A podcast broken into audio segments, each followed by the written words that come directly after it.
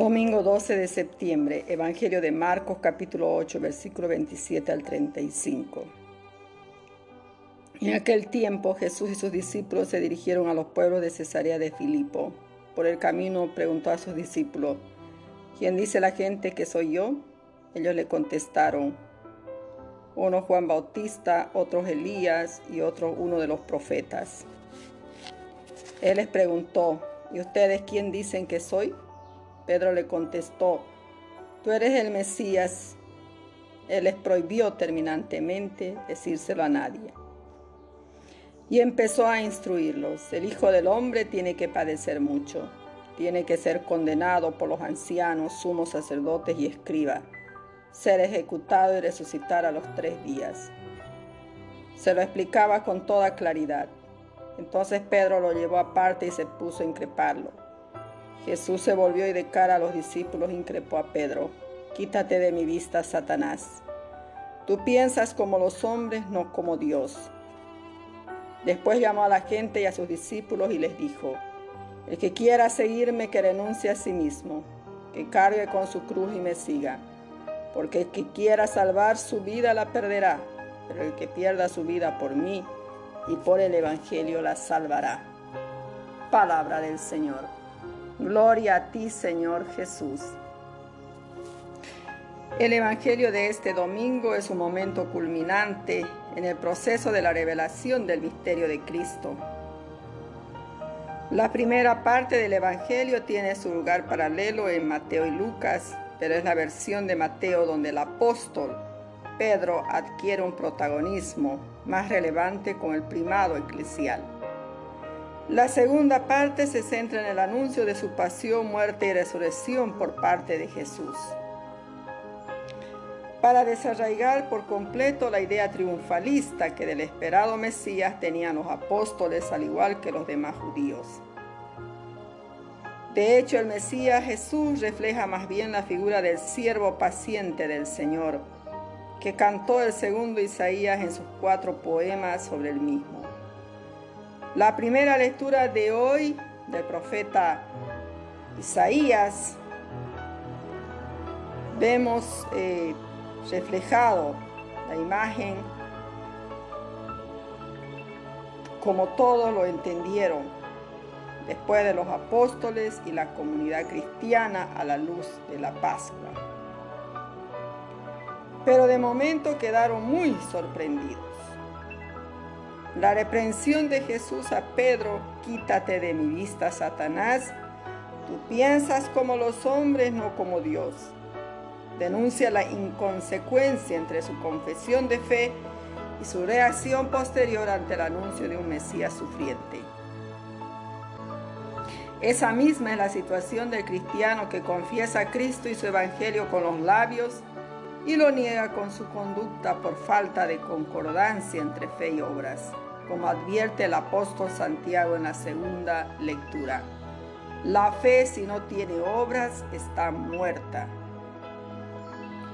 El seguimiento de Cristo constituye la tercera parte del texto evangélico de hoy. Llamando después a la gente y a sus discípulos, le dijo, el que quiera venir conmigo, que se niegue a sí mismo para el seguimiento de Cristo hemos de entrar en la fila y cargar con nuestra propia cruz en el común via crucis de la vida. La cruz del sufrimiento físico y psíquico, de la renuncia al egoísmo, a la sensualidad, a la incomprensión y al desamor. Pero como hizo Cristo poniendo amor en el dolor, entonces este cambia de signo participando de los sentimientos de solidaridad, servicio, disponibilidad y entrega absoluta de Cristo, seremos también partícipes de su glorificación. Amor a Dios y a los hermanos constituyen los brazos de la cruz redentora, el vertical y el horizontal. Pues Cristo hace causa común con nuestros hermanos los hombres y con nosotros, a quienes ha incorporado a su muerte y resurrección mediante el bautismo. El modelo a imitar es Cristo mismo, pues Él nunca propuso ni mandó algo que Él mismo no cumpliera primero. Él nos precedió con el ejemplo, practicando lo que pide al cristiano de siempre. Cristo fue el primero en hacer la opción radical por el reino de Dios, plasmada en su desprendimiento y pobreza total, en su amor a todos, especialmente al más pobre. Él se nos adelantó en la entrega de la vida para ganarla, de ahí el atractivo indeclinable de su figura que fundamenta el seguimiento incondicional de su persona y su doctrina.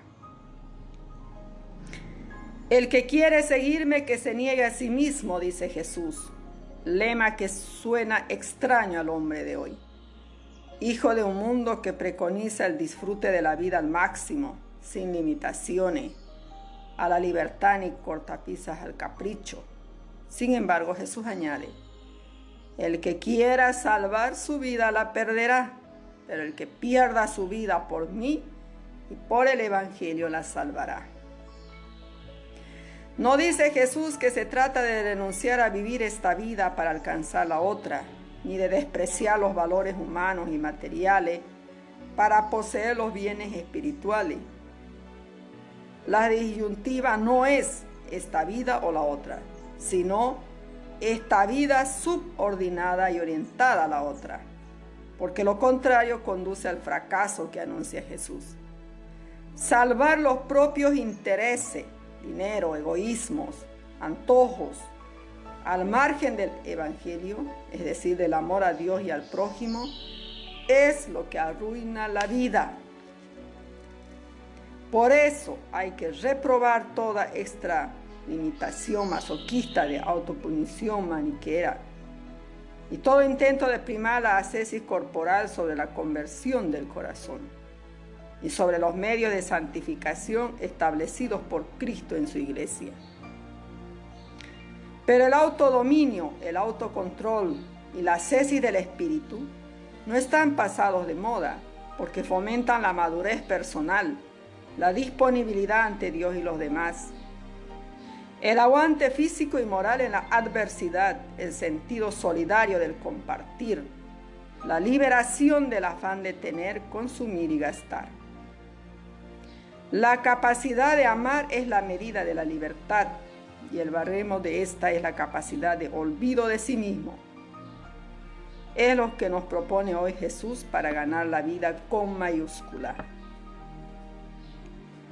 Oremos.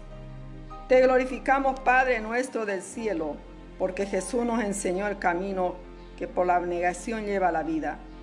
Con su ejemplo nos mostró la ruta ardua y gozosa del seguimiento, siendo el primero en la opción total por el reino de Dios. Y adelantándose a entregar la vida para ganarla definitivamente. Caminando con Él, Cristo nos quiere libres para amar a los demás te pedimos, Señor, hacer nuestros sus criterios y actitudes para liberarnos de nuestro yo mezquino, egoísta y estéril. Por su palabra y su ejemplo que nos precedió, entendemos que la medida de nuestra libertad interior es la capacidad de amar, olvidándonos de nosotros. Ayúdanos, Señor, con tu gracia. Amén. Queridos hermanos, Dios los bendiga en este día del Señor, preparándonos para escuchar atentamente su palabra, su mensaje que cale en nuestra vida, con nuestras palabras y acciones acompañadas. Que Jesús sea siempre el centro de nuestra vida. Que Él nos done la gracia, nos conceda meditar en esos misterios de muerte y resurrección y sepamos negarnos a nosotros mismos para seguirlo en esta encrucijada de la vida, seguirlo en la cruz hasta la gloria.